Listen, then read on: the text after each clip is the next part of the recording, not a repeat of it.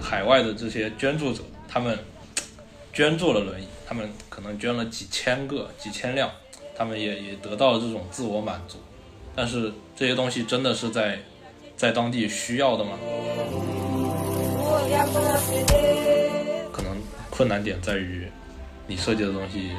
到底能不能够在当地造出来，这个是主要的挑战。可能这样子的援助，宏观上并不是一件好事。Hello，大家好，欢迎收听这一期的凑火电台，我是 Jad。大家好，我是子欣。大家好，我是啊，我我我决定不叫怪大叔了，我我觉得这个太拗口了，每次还要嘉宾还要还要还要来吐槽一遍，我我就叫我精卫就可以了，我是精卫。对，今天我们请来了一位嘉宾，非常厉害了，他是来自肯尼亚的怪大叔。没有，他是之前有过一段非常奇妙的经历，然后今天跟大家来分享一下。好，可以自我介绍一下。好，大家好，我是严思凡，和三位主持人是同学，本科也是工业设计，然后目前在 UCL 读呃残障设计与创新。现在的方向可以叫做是包容性设计吧。就我觉得思凡其实在本科的时候就其实在这一方面挺有研究的，因为就就我知道思凡在本科的时候是 Finance 门下的大弟子，我觉得是。Finance 是什么？是是你们的老师吗？是一个对一个老师，我觉得是可能是同学最喜欢的一个老师，因为他的课真的很有意思，就是他会。讲一些 inclusive design，还有那些就 human factor 之类的一些课程，然后就比较生动吧。别的人他们就比较工程，他比较比较设计，或者这么说。对，其实其实整个毕设的过程中，我跟他基本上也就没有见过几次面。啊，这样吗？别别人也是比较忙的。啊。呃，一个是疫情的原因，另外一个是。在他的 lab 的结构下面，是我主要是跟他手下的博士生一起合作，哦，所以基本上大概每两周的时间会所有人开一次总会，然后他会可能会稍微问一问。对，所以今天其实是来就思凡之前在利物浦大学做的毕业设计的一个延续，简单介绍一下你的毕业设计吧。我的毕业设计是一个叫做 Safari Cart 这样子一个名字。它是一个可以在肯尼亚生产的轮椅拖车，最主要的目的是为一个实际的用户群体去提提供一个售卖小商品的一个工作机会。然后它主要的侧重点在于它可以本地化的制造、本地化的维护，它的地形适应性相对于当地的一些普遍常见的这种轮椅要更好一些。哦，主要功能呢，就是它可以装货物，然后这个东西也可以作为一个展示售卖的一个橱窗。它跟轮椅之间的连接断联和这种独立站在，就是站在地上是可以，呃，由用户自己实现的。嗯，呃，所以说就是一个在肯尼亚帮助残疾人练摊的。哈哈哈哈很概括，可以随地摆摊，随地随地呃跑路。那这个你刚刚说到是跟博呃博士生一起做，所以是因为他们在在研究这个残障人士的轮椅，所以你就继续延续这个方向做了一个这样的项目嘛？嗯，这个项目的起源是是一个布鲁内尔大学的毕设，呃，也也就是发浪子之前他在布鲁内尔的时候。带的学生是一位肯尼亚的当地白人，来到英国学习之后，在布鲁内尔的工程类工业设计专业里面做的毕设。然后它的它的主要特点就是轮椅的两侧是可以绕着一根轴来旋转的，相当于是把传统的轮椅就是大轮在后面，小轮在前面这样子的一个结构把它反过来了，然后。中间的连接也不是用的钢筋刚性连接，而是说它可以绕着后轴来做一个旋转。那么这样子的话就可以保证四个轮子都是可以贴在地上的。然后这样子一个项目呢，它从一四年开始做，哦，这么早？对，然后然后在最近几年被一个企业接管，然后现在已经在非洲实现了量产。然后以肯尼亚为中心，周围的几个国家都目前在接收这样子的一款轮椅。啊，啊，所以你们这个项目就是基于它的这一个。轮子根据中中轴的一个旋转的技术，然后再迭代了一个，是吗？首先，我设计的部分是轮椅的拖车，所以其实轮椅本身的结构我是不参与的。然后，因为这个东西已经迭代了，目前的版本是七七点五，所以他们已经迭代了大概 六七个版本。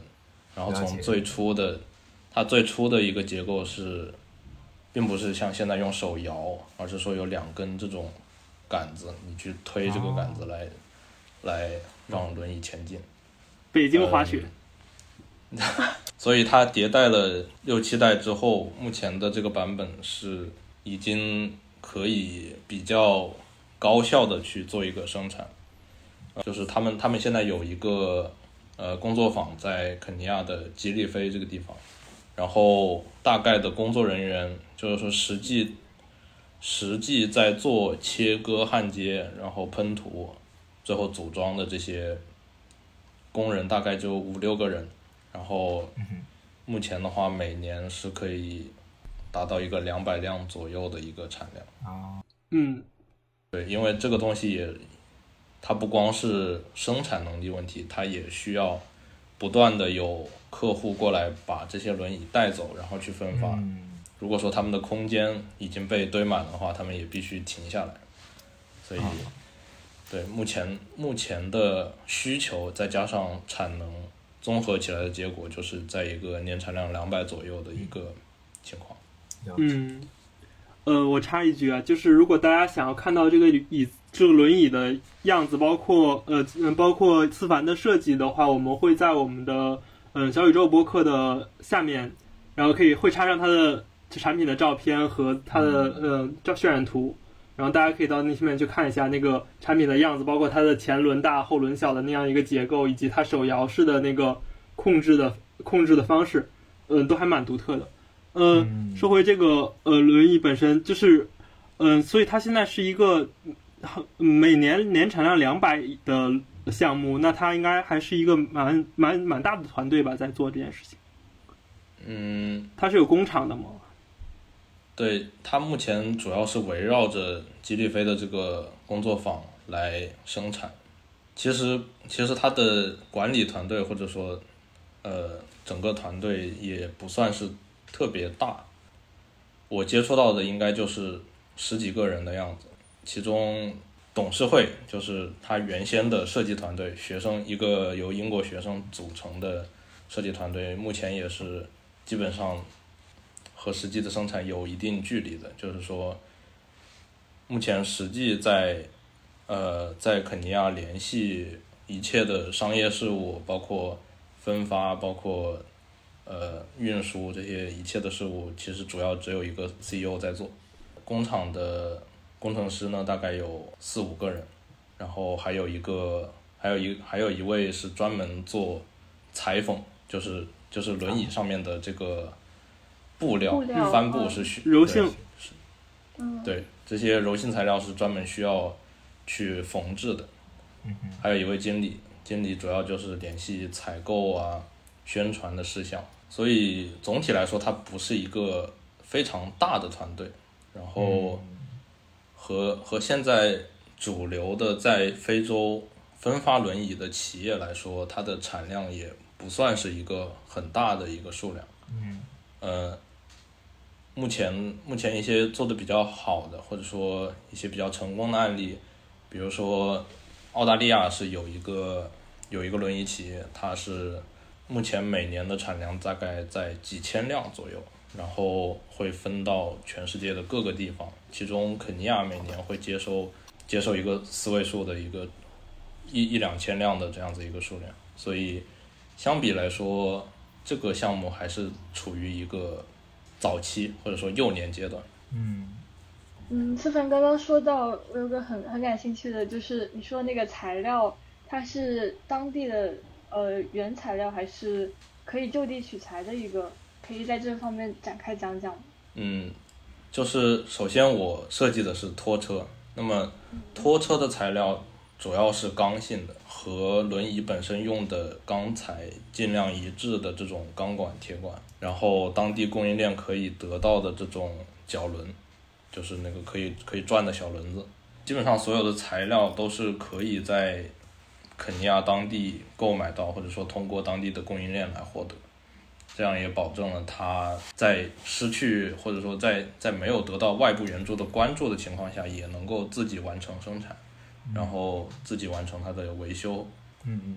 那那这些图纸你们都会呃，就是做到一种开源吗？就能够让当地的一些慈善机构也能呃自己组装自己呃自己小规模量产一些，然后为当地提供一些这种就业机会之类的。嗯，目前的设计是开源的，生产方面呢，现在还需要，就是现在的状态还是属于在联系更多的资源，联系更多的地方去生产。事实上，我们目前最大的一个机会是这个东西能够在印度的一个一个贫困村庄里面去，以以这种相似的设备去去把它生产出来。然后目前也在联系一些部件在印度生产，然后能够运到肯尼亚。哦，那我有一个问题啊，就是，那既然这个东西就是相当于你是让它开源，然后让他们相当于取当地的材料制作，那么它对精度的要求有没有什么就是特别的要求，或者就嗯，可能有一些偏差也没有关系之类的这样一个容错性的设计？对，目前的。精度上面来说，首先他们生产用的叫做一个夹具系统，jig，就是说他们会有一个钢制的一个框架，那么所有的钢管这些东西都是放在框架的固定位置，所以这样子，通过这种方式，它就实现了一个最基础的精度控制，就是说至少角度是对的，然后缝嘛，这个焊接的缝本身就是一个处于一种。叠加带不可 控的状态，所以 是，所以你焊成什么样子，这个再说。然后我们目前先把角度和长度搞对。嗯，明白。呃，我们对思凡这个项目很感兴趣的原因是，他在最后呃去到了肯尼亚当地，然后把这个轮椅以及后面的拖车做出来了。想请思凡简单介绍一下，从一开始的毕业设计。是如何一步步发展到最后一个落地的这么一个结果的？嗯，首先就是毕业设计，当时是在一些题目中选，然后发浪子当时给了，呃，包括牙科，然后包括临终关怀这样一系列的主题，然后我从最开始就对能够生产出来的这种主题能够就更感兴趣一些。嗯，所以当时就选了这样子一个有实际的企业合作的一个轮椅拖车项目。设计过程在前半段并不算顺利，因为它是它是在一个比较对我来说比较陌生的环境，然后我也并不太清楚当地的这种轮椅用户的实际需求到底是什么。呃，所有的信息呢，基本上要从呃博士生那里去获得，因为。就是带我的这个博士生，他是相当于是现在的这个企业的 CTO，所以他也是原来参与了轮椅的前几代设计的一个，曾经也是这样的一个学生，所以他对于当地的情况是很很了解的，而我去了解当地的信息，基本上就只能通过他以及和肯尼亚的车间主任去。去视频会议，通过这样子的最基础的方式去了解，然后一直到基本上一直到中期，到就是把前期的文献调研做完之后，开始收数，就是说在在双钻模型的第一个钻石的后半段这里才真正的开始对，嗯，当地的情况有一个概念。我我们当时是产出了一个针对轮椅拖车这样一个产品，它所涉及到的用户、相关利益者和它需要运输的货物的这样子的一个，呃，一个结构图。那么，我们希望通过这个结构图来展示，啊，这个当然也在也在网站里面有有发出来。我们希望通过这样子一个结构去展示轮椅能够。带来的变化能够为用户带来的影响，首先是获得工作，然后下一步是这个生活质量，也就是说轮椅它呃这个拖车它并不只能运输面包或者说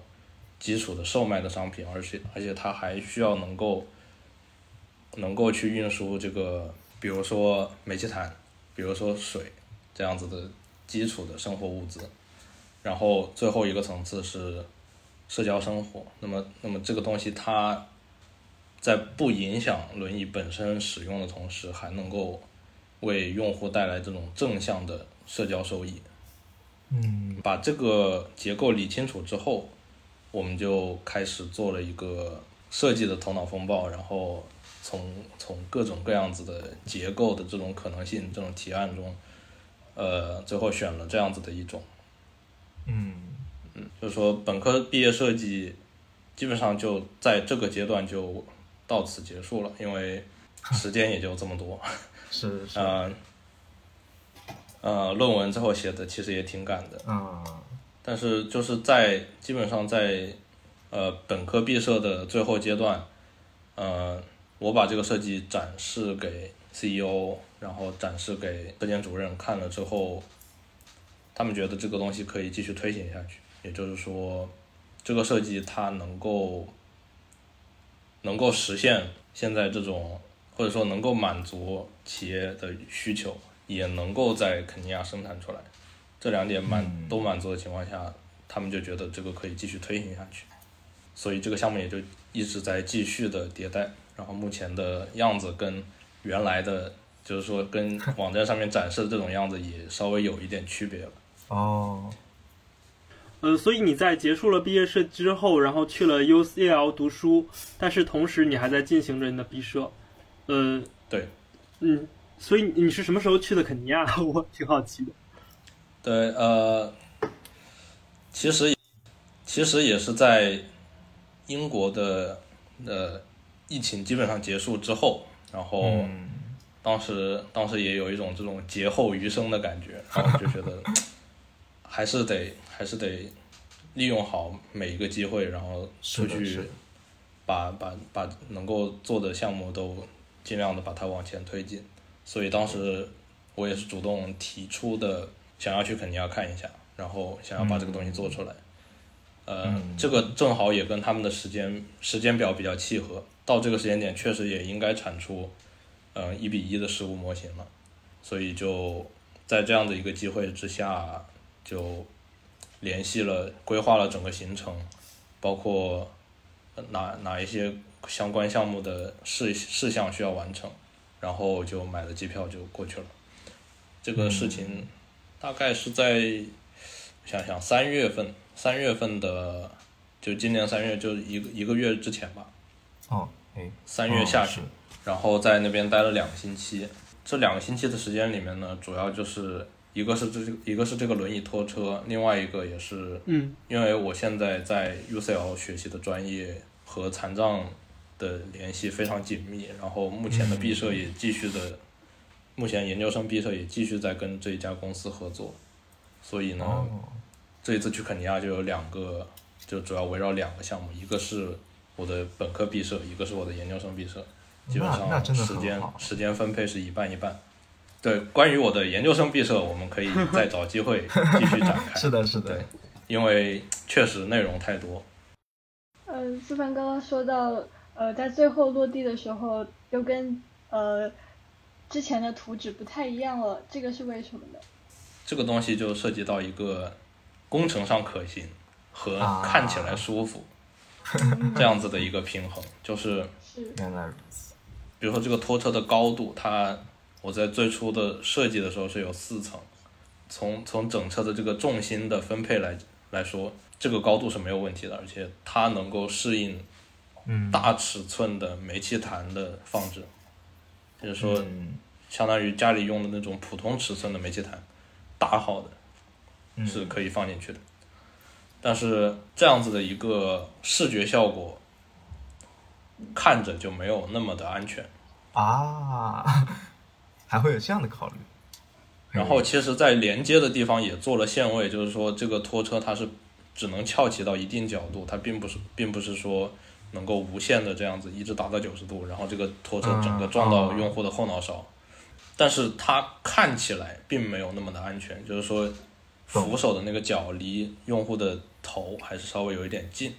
嗯。所以在在这样子的考虑之下，最后就把它剪了一层，就是说现在的尺寸是仍然能够适合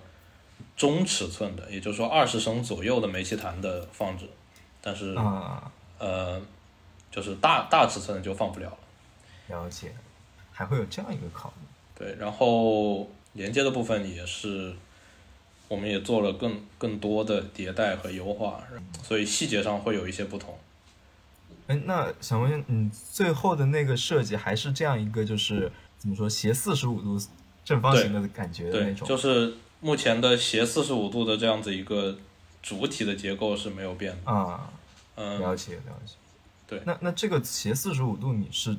基于什么样一个考量呢？我其实挺好奇。嗯，这个是当时就是说在方案发散的一个多方面综合的一个因素。首先，我们在三种连接方式上面去选，一个是拖车始终和轮椅成一条直线，也就是现在的方案。然后，另外一种是用这种叫怎么说可以转动的这种球杆，或者说球这个叫万向轴吗？嗯，某某种程度上的万向轴，像关节，对，有一个球形的结构，然后你用这个，它英英语叫 toe bar，它它这样子放上去，然后它是可以这样子转动的，也就是说，轮椅的拖车，拖车和轮椅是可以会可以有一个角度去摆动的，嗯，这是另外一种方案，然后还有一种方案就是拖车在前面，然后在这种这三个方案的最终的权衡之下，觉得还是呃成一条线这样子会更好一点，因为了解。它对于就是它的操控和和它对用户的这种视线的影响是最小的。哦，嗯视线影响。对，因为因为如果说这个拖车在前面的话，虽然说它更符合这种售卖的使用场景，就是说我所有东西都在前面，然后我直接就不用不用断联也可以操作，但是这样子的拖车它让用户很难看到前方的路面，嗯，而实际最后我到肯尼亚去看的时候，呃，当地的这种路况也是比较 比较有挑战性的，了解了解。所以对，最后就选择了这样子一个基础的构型。那么在这样子构型上，我是希望用户能够在断联和不断联的情况下都可以使用这个拖车。嗯，然后所以说拖车的这个储存部分就要尽量的和轮椅去更靠近一些，同时拖车上面的这个储存部分它又要能做出来，又要看起来比较正常，独立摆放的时候呢也不突兀。啊，所以当时就觉得还是一个这样子四四方方的一个盒子，这样子一个造型是最稳妥的。嗯，我们如果按传统的这种设计思路，就是盒子的这个方向和轮椅的行进方向是平行的，它的车厢，对对，像像像一个普通的拖车车厢这样子的话，嗯，它门打开啊，应该，如果我们要在连接的时候开门，它门放在哪里？怎么开？开了之后，人怎么样去够到里面的东西？嗯，嗯，当时也是想了很很很几好几种这种是，呃平行的方案，但是最后发现都很难，就是说，即便是在图纸上面都很难去推敲一个实用的使用这种解决方案，所以最后就想到呃把它旋转四十五度，这样子旋转四十五度，它可以进一步的靠近用户，同时这个门打开的时候呢，不会说被轮椅的后部结构挡住。你在取用的时候，其实四十五度的这样的一个角度也更容易让用户，并不用完全转身一百八十度去操作所有东西，它只需要可能转到侧面，然后这样子去取用就可以，就可以实现对这个拖车里面所有东西的掌控。感觉这个还挺巧妙的。所以四十五度就是这么来的。嗯嗯，嗯，那那最后思凡把这个做出来之后，他们公司会继续量产它吗？还是说还是会继续迭代？嗯，他们他们的做法是在分配的同时，就是说做出来，然后就通过当地的慈善机构去分发，在这样子的一个过程的同时，他们继续做新的做新的产品。哦，那想想问一下，那个就是它分发的话，它相当于是免费给这些残疾人提供吗？还是说，呃，是怎么样一个计划？我们一般的产品，它是经历一个从设计，然后它的设计是为了让为了吸引用户去购买它，然后用户是实际的这种使用者，嗯，这是一个传统产品的思路。但是对于轮椅这样子的产品来讲，它的付钱的购买方和它的使用者大概率不是同一群人。嗯，了解。哦，我我有点 get 到。对，所以我们要考虑的，嗯、在传统商品上面去考虑的这种对用户的吸引力，并不是，就并不是它所有的要考虑的因素。嗯、这样子一个产品，它也需要对投资方或者说对捐助方有足够的吸引力。那么它哦它本身的这种本地化的制造和维护，这种成本控制，这种呃，包括在本地创造工作机会这样子的一个因素，都会都会是一个放在这个和捐助方谈判的一个有利位置的一个嗯，这种因素。嗯，我很好奇的是，在当地的残障人士，他们呃真正使用到这些轮椅很多吗？因为我来英国之后是有发现，感觉这边会经常看到一些盲人或者是视障人士他们在街上走，然后或者是有那种、呃，我前段时间还遇到一个小狗，它是帮帮那个老奶奶呃听声音的。然后那个老奶奶她是，呃，是听觉不好，然后他只能读唇语。我就在中国，我很少遇到这一类群体，呃，我所以我就。很好奇，是我觉得应该是社会上给他们的便捷不多，就是便捷不多的话，他们就会呃趋趋向于封闭在自己的小空间里。所以我我想呃想想很好奇，肯尼亚的环境。呃，也会，也是会给这些，嗯，这些人群提供一个很好的环境吗？就是，嗯呃，这样的对比让我想，让我想到的是，就是中国有什么办法能够发展出这样一个环境，来帮助这些人走出来呢？嗯嗯，首先是呃，你刚才提到的中国的包容性环境和英国包容性环境的区别，残障人士其实在每一个国家的比例都是大致相近的，嗯。而在在中国的这样子一个总体的这种人群基数下面，呃，残障人群的数量是不会少的。嗯，然后你提到的这种基础设施的差别导致的这种，或者说这种行动有障碍的人，他在公共场合被看到的几率会更更小一点。嗯，呃，这个也是一个现实存在的一个现象。就以火车来举一个例子，你像中国以前的或者说上一代的这种快车，或者说叫做绿皮车这样子的一个车厢的结构，它它在入口的时候是有一个楼梯的。那么这个楼梯就基本上让让带轮椅的人很难去独立的登上火车。嗯，然后你像英国的轨道交通系统的话，它它的车厢基本上是处于一个和站台在平行的一个，在一个平行的高度，然后然后它的内部空间也会更宽敞一些。是的，所以这这种基础设施的差别会造成这样子一个有障碍人士的曝光曝光度的差别，这样子一个。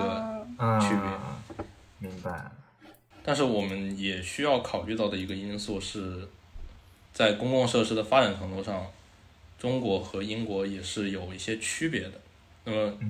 人口密度上来说，两边其实并不是一个量级。可能在大城市的人口密度，比如说伦敦，去和上海或者北京相比，人口密度可能差不多。但是在乡村地区，中国的乡村地区有更多的用户群体，它的本身人更多。那么这些东西体现在比如说火车车厢的设计上面，你是愿意有更宽敞的过道和走道，然后更少的座位，还是说我们有更多的座位能够至少我们先让更多的人能够使用公共交通，这也是一个很很艰难。然后我们放在肯尼亚来说，并不是说为轮椅准备的过道和为轮椅准备的设施的问题，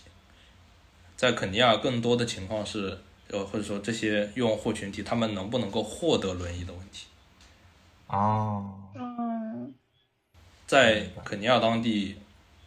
包容性的公共空间还不是一个最主要的议题，或者说到现在还没有成为一个嗯，那肯定。呃，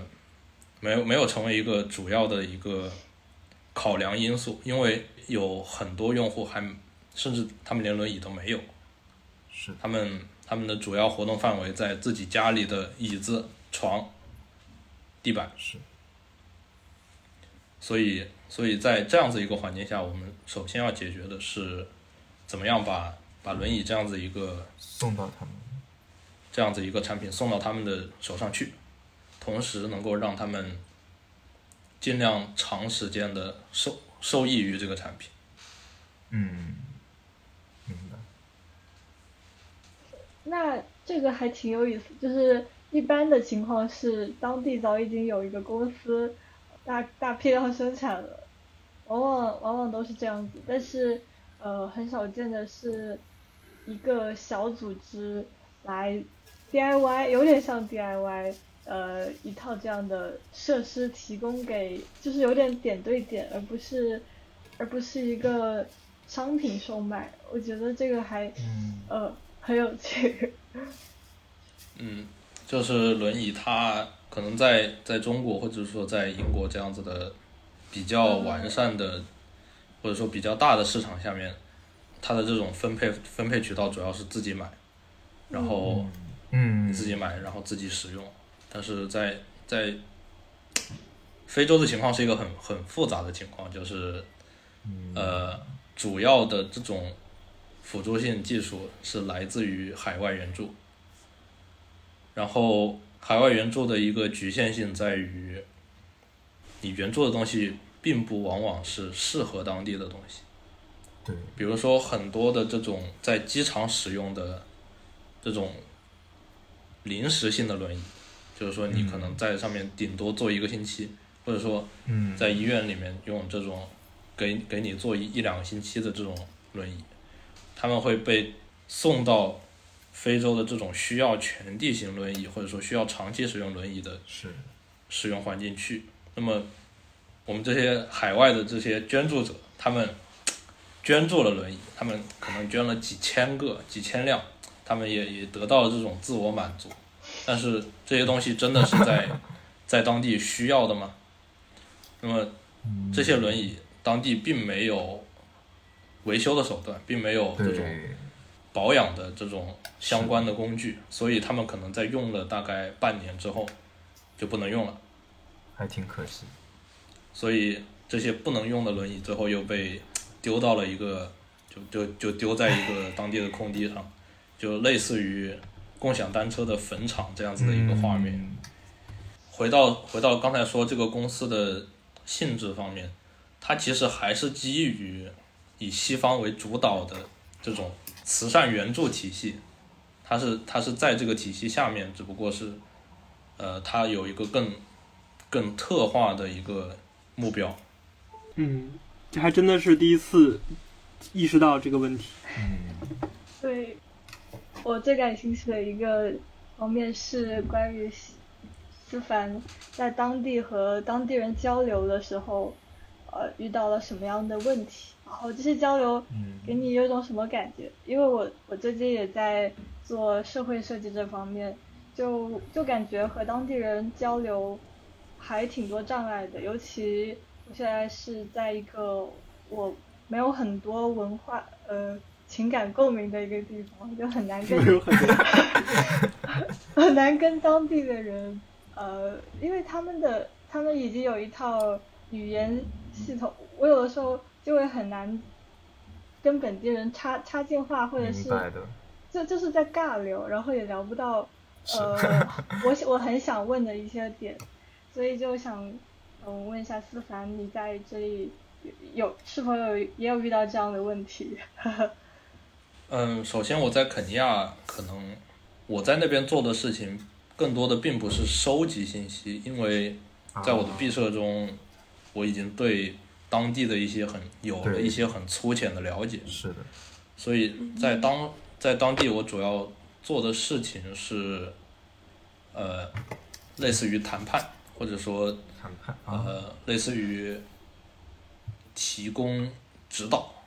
就是一个是包括在在为我新项目的呃一些资源，比如说。呃，采访啊，或者说这种线上的问卷呐，为这些东西做准备，去跟当地的这些学校去联系。然后另外一方面是和当地和和公司的这些工程师去合作，把这个把这个模型做出来。所以这个是我我在当地主要做的呃两件事情。那么从交流的角度上来说。我学到的一个关键的点是，人都是相似的，就是。大家都是人类，就大家都生活在现代社会里面，所以基本的对于事物的理解，就是你不应该认为或者说不应该抱着一种我们会会出现差异的这样子一个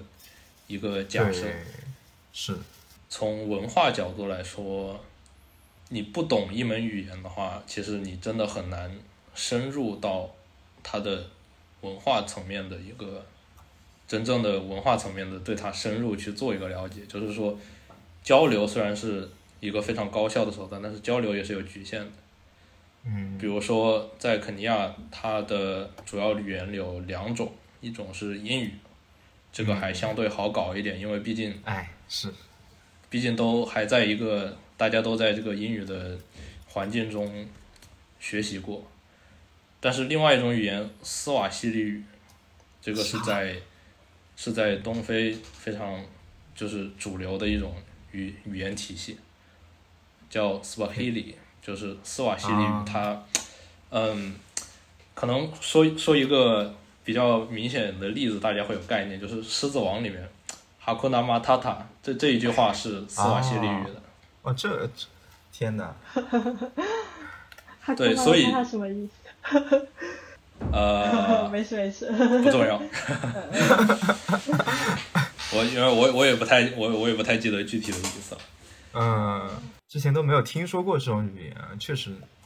对他，嗯，它是一个有着几亿人。哦，呃，使用基数的一个语言，所以就是你的关注点不在那里的话，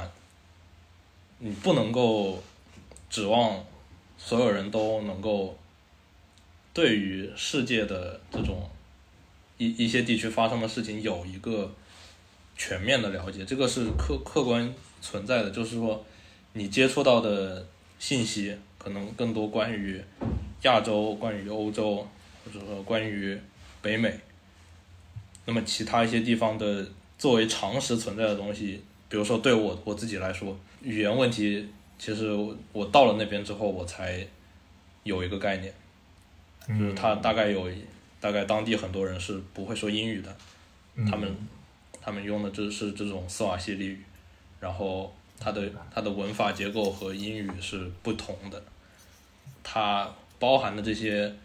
文化或者说历史典故或者说他们自己的这种呃知识库也是不同的，相当于会有两次转译的那种。对你你说一个东西，他说另外一个东西，呃，会会有这样子的情况，是。呃，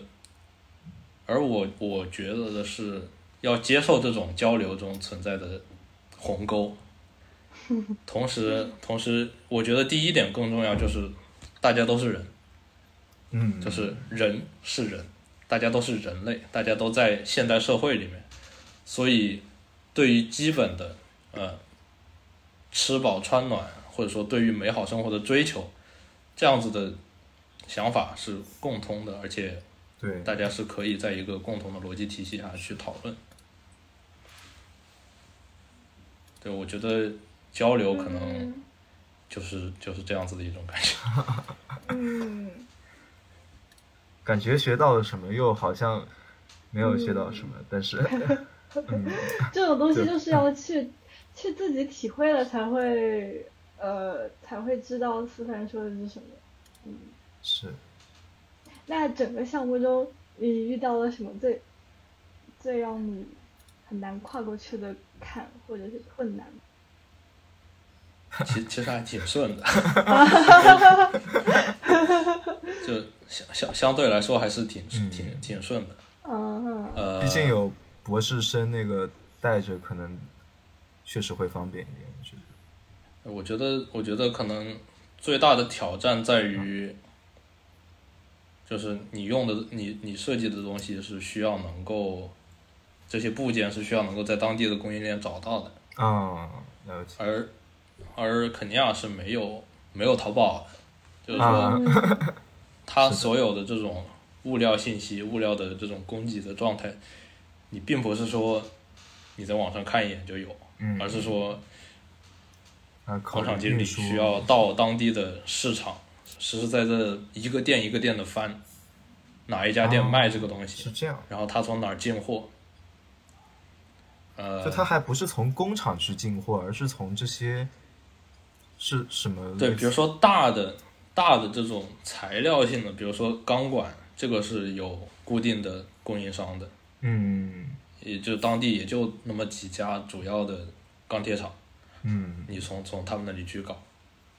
但是比如说脚轮，比如说，他们现在对于轮胎还不太满意，他们希望有更适应当地这种沙地条件的轮胎。嗯。那么这个轮胎它就得就得一个城市一个城市的跑，然后在当地的这种自行车店呐，或者说在在当地的这种汽修店去去找。因为首先要就一个二十七寸的轮胎，它要实心，它要实心，然后它还需要有这种上面有这种呃防打滑的纹路，同时它的这个它要尽量的宽一点，能够在当地的这个沙地上面不会陷下去。嗯。那么这样子的东西可能在中国，你在淘宝上面搜一下就有了。实在不行，可能自己造也可能。可以再造，嗯，自己造橡胶还是需要一定的这个工业体系，橡胶轮胎还是需要一定的东西才做得出来的，呃，但是你在当地去找，那真的是，哎，一半靠技术，一半靠运气，就是找得到就有，你找不到那就真没办法，你就得再换一个思路，用用用用别的一种结构，或者说用用别的一种方法去替代。嗯，比如说轮椅的这个核心的，它的它是一个梯形感，就是说，这个这个要怎么再通过语言表达？就是，呃，拖车相对于轮椅是有两个自由度的，一个是这个绕着绕着连接处做，比如说这个是轮椅，这个是拖车，它是可以这样子俯仰运动。开开始比划。它是它是可以俯仰运动的。呃，然后另外一个自由度在于是沿着前进的方向，这个拖车是可以这样子转动的，就是说它的它的两个轮子的高度是可以是可以调整。哦，了解。如果按现代社会的传统的工业设计的这种思路，你就找两个铰链就完事了，嗯，找两个现成的铰链焊在一起，一个控制俯仰，一个控制旋转，但是当地不一定找得到，对，而事实上这样子的结构也确实没有在当地找到，所以嗯最后的解决办法是用钢管自己焊一个这样子结构。啊，提琴管。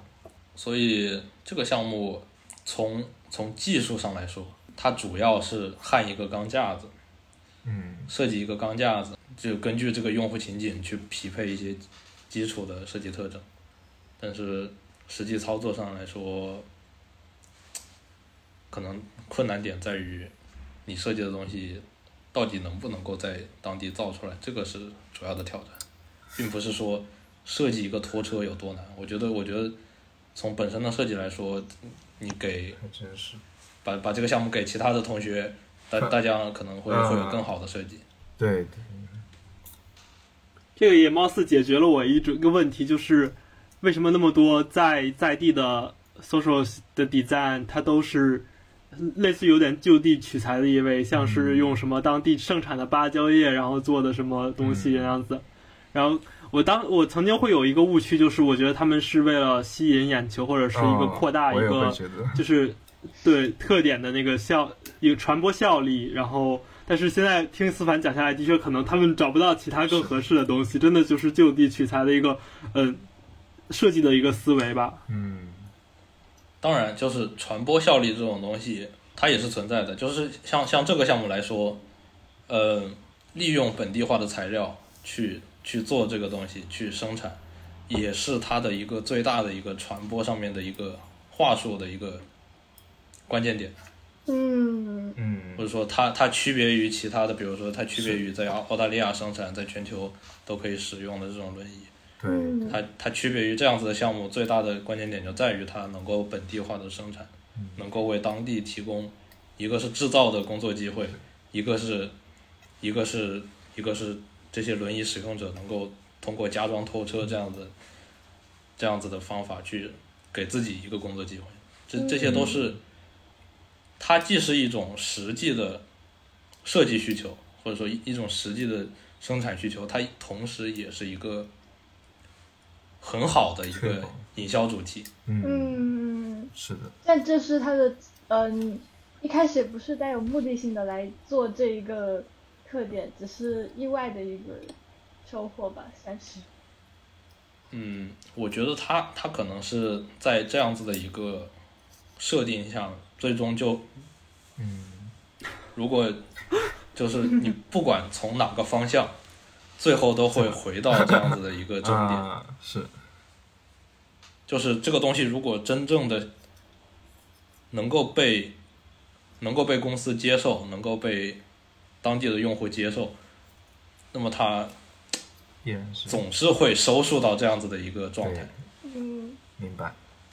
这让我想到了思辨设计零几年有一个有个项目，就是好，一个一个一个设计师用他身边的呃一些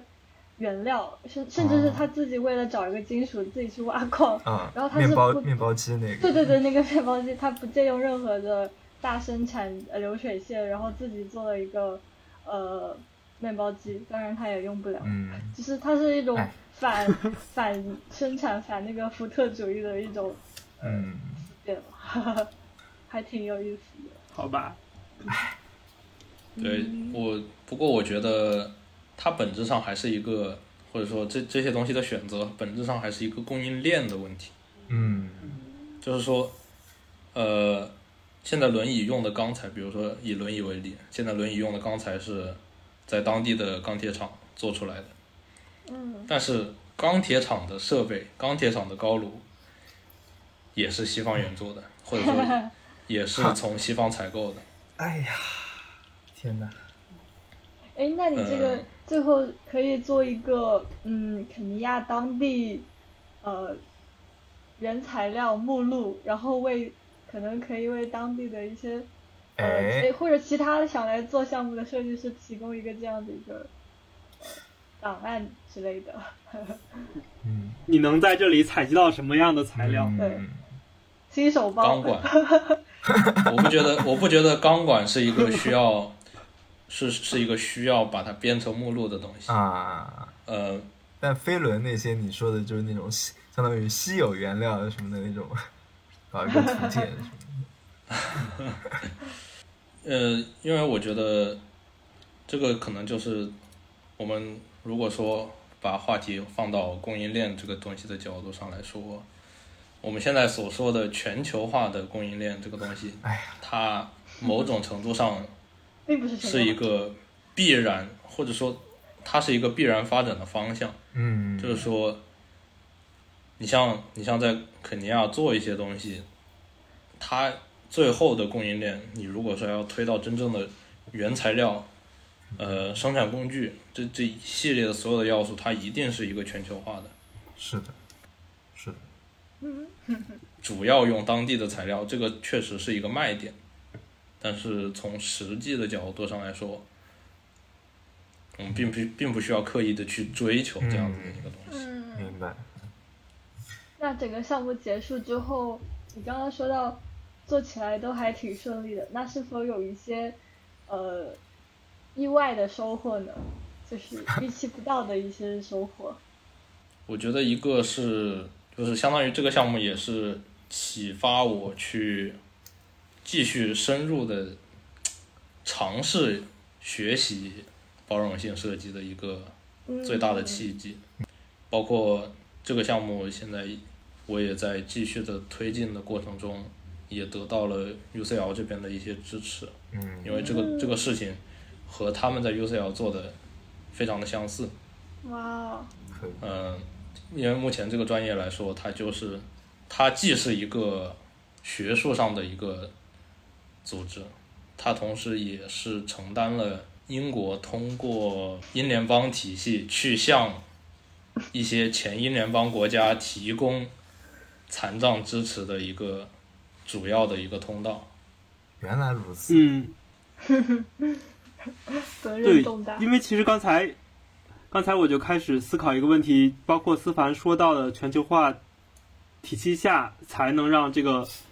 这个项目成为可能。嗯，就是如果你当地光在当地购买材料的话，就是不可能凑齐这样一套轮椅，以及像他说的，就连钢管厂的材料设备也都是国际援助获得的。呃，就让我想到之前有一个论述是说，在全球化的背景下，所有的发展中国家都是受害者，或者说所有的第三世界国家都是受害者。只有大量的垃圾被扔到那边去，然后只有大量的呃廉价劳动力被使用，然后像血汗工厂什么的，在第三世界国家因为全球化而形成。但这样貌似好像也包括像 UCL 的这样的项目，包括思凡的这个呃轮椅的项目，好像也是全球化之中某些让我们欣慰的地方吧。嗯我在读这个专业之后就一直在思考，就是说，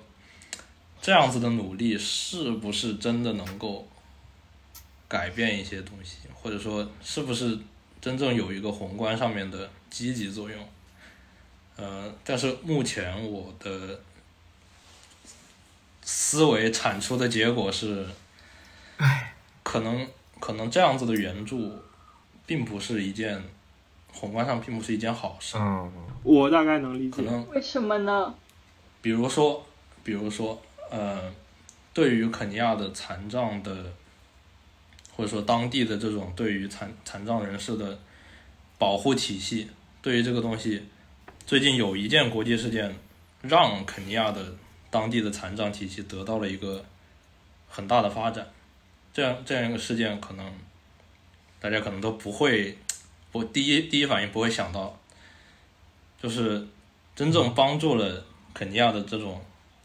残障的本地化的残残障体系的本地化的这样的一个事件，其实是新冠疫情，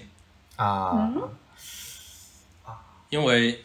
因为在二零二零年之后，或或者二零一九年之后的新冠疫情，吸引了全球大量的资金从这些第三世界国家的扶贫或者说援助工作中去转移到了疫苗的研发转移到了流行病的防护，钱都到那边去了。嗯。那么原有的这些，原有的一些很多，呃，这种援助渠道，它其实就就停掉了，劣质的也好，或者说优质的也好，哦，就当地人现在没有了这样子的一个现成的帮助，但是这些人群，这些人群他还是需要的。出行的需求，他们移动力的需求又是。实际存在的。那么这个时候，嗯，当地的这种本地化能够坐轮椅的这些企业，它就有一个很大的机会。相当于和你们竞争有竞争关系的，其实是那些就是捐赠那些比较好的轮椅的，或者说不是不是好的，就是呃量产化的轮椅的那些企业，是是一个竞争关系上。如果说如果说只从轮椅来说，非洲的这个轮椅市场还是一个外部援助主导的。嗯。最近几年的这种注意力的资金的注意力的转移，相当于客观的为当地的这些做轮椅的企业提供了一个市场的一个嗯，新的空间，是。因为原有的那些东西撤走了，嗯。所以或者说站在一个发展程度更高的工业体系下去对一个工业体系比较薄弱的地区做这样的援助，它可能短期收益或者说能够立刻看到的收益是非常明显的，嗯，但是它从长期上面来说，并不能够。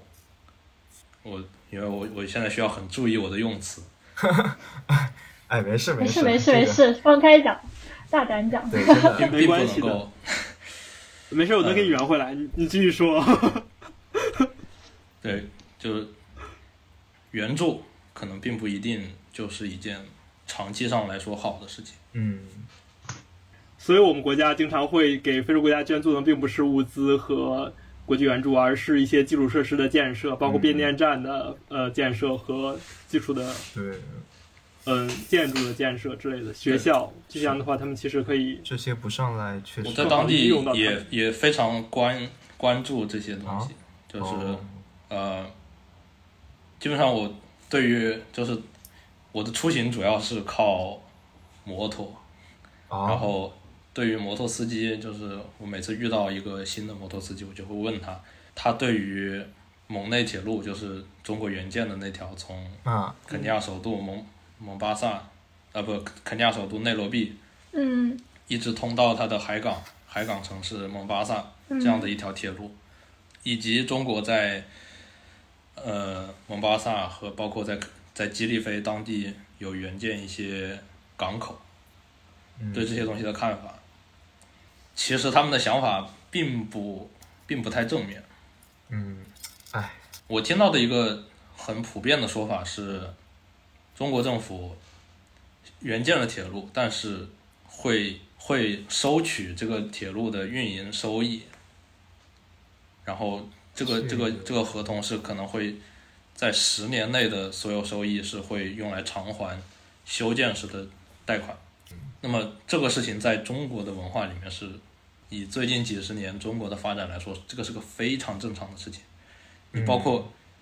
武汉长江二桥，其实也是当时从香港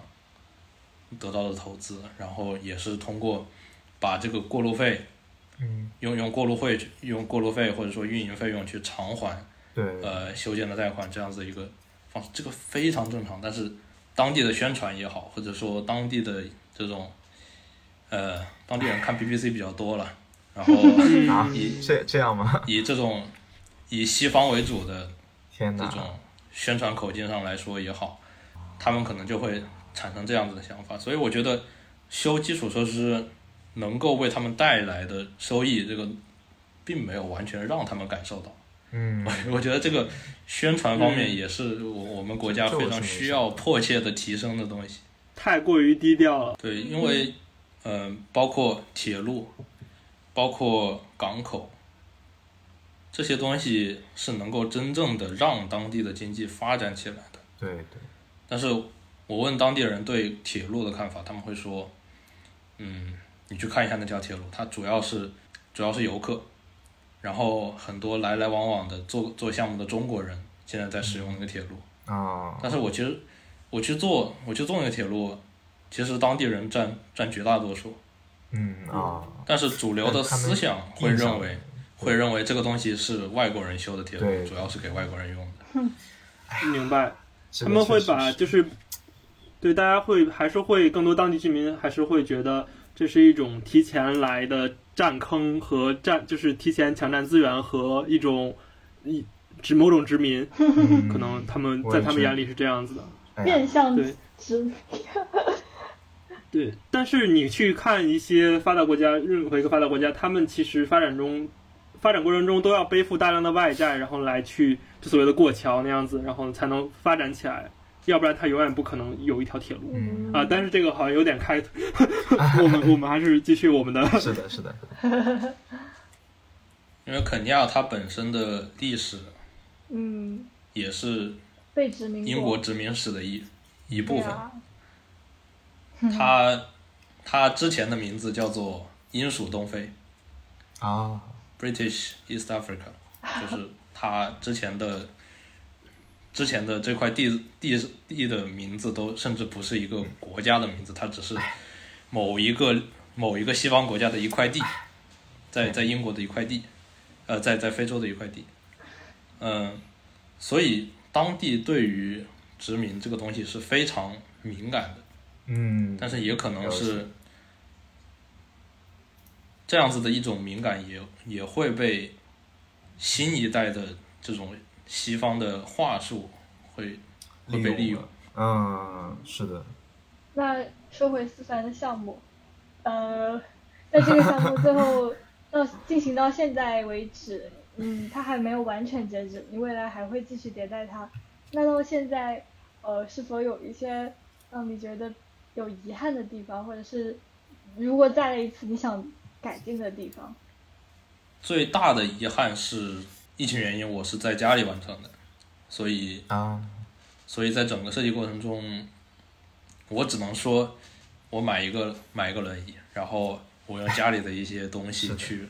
尝试模拟这个一些部件的位置，然后我自己去试。你像包括用 3D 打印去做一些做一些模型，或者说在在工作坊里面去实际的去感受这些结构的结构的特性，这些都是在当时做不到的。可能在在国内 3D 打印是一个方法，但是也需要专业的指导。嗯，像像嘉像嘉硕是比较有经验，已经这个东西已经搞了很多回，这个非常熟，非常上手。但是，呃，对我来说，当时去做一个 3D 打印的缩小版的模型，意味着要把整个整个现有的全尺寸的所有地方要做修改，要做结构的简化，要做这种空这个间隙的限位，这些都是都是需要重新去做的。嗯。但是当时从时间和项目长度来来说，没有这个机会。然这也是后疫情下面设计学生的一个疫情导致的真的。哎，真的，嗯，太能理解了。嗯，所以如果说最大的遗憾可能是在于这个，嗯。嗯，对，如果说有更多的资源，至少我可以我可以吹一吹牛，说如果有更多的资源，可能最后的成果还会更更好一点。嗯，那肯定的。这样子的话术是你对老板的，是你去说服老板的一个最好的话术，打钱。大饼。所以现在，嗯，做完这个项目，你算是，呃，算是已经是尝开始了这个 inclusive design 包容性设计的一个探索。那之后，呃，也会在这方面继续继续前进嘛？然后会不会以后想回国继续做这个这方面的设计呢？首先人人是要吃饭的，哎就是就是和和当地的残障人士一样，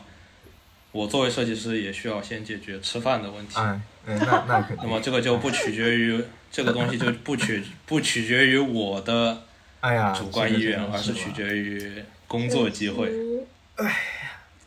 就就你现在和那个企业相当于有两次合作了嘛？那他们对你有会不会想不想把你招进去，或者怎么怎么样的嘛？对呀，我也觉得你都已经基本上打入内部了呀。我还去他们官网看了。我是觉得非常愿意和他们继续合作，嗯然后，对，然后，毕竟它的规模现在有限，然后它的未来的发展计划，呃，也是有很多挑战的。嗯，我还蛮好奇思凡下一步的计划是回国还是？因为其实跟这家公司合作之后，包括到现在的研究生阶段，相当于学术资源上面还是比较好的。嗯，学术的经历，包括现在能够带到研究生项目中的资源，对，其实都是属于比较好的。我我觉得，如果说要继续学习的话，哦，应该是有有更更大的机会。然后嗯目前俺也在找工作，然后 先先看一看，先看一看现在这手牌能够打出个什么结果。很有潜力。也祝思凡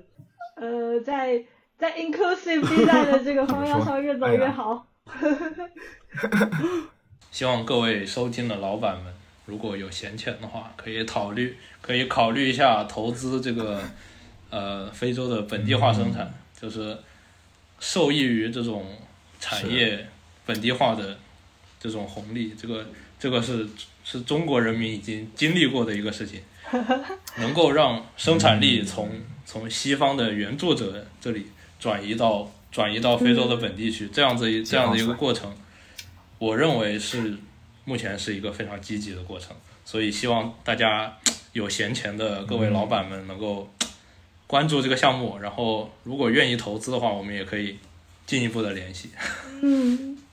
嗯，感谢思凡今天来我们这里做客，虽然是线上录音，但是感觉体验非常好。对，嗯，对，没有，你们两个都在伦敦，嗯，然后我跟怪大叔都在北京，虽然隔着几个小时的时区，但是感觉挺好。没有什么问题。嗯，嗯，好的，我们这一期凑凑合电台就在这里结束了。呃，欢迎大家订阅我们的节目和关注思凡的 接下来的项目，然后呃，我们会尽快上线。这这这个听到的时候已经上线了吗？尽快上线也也是下一期。好的好的，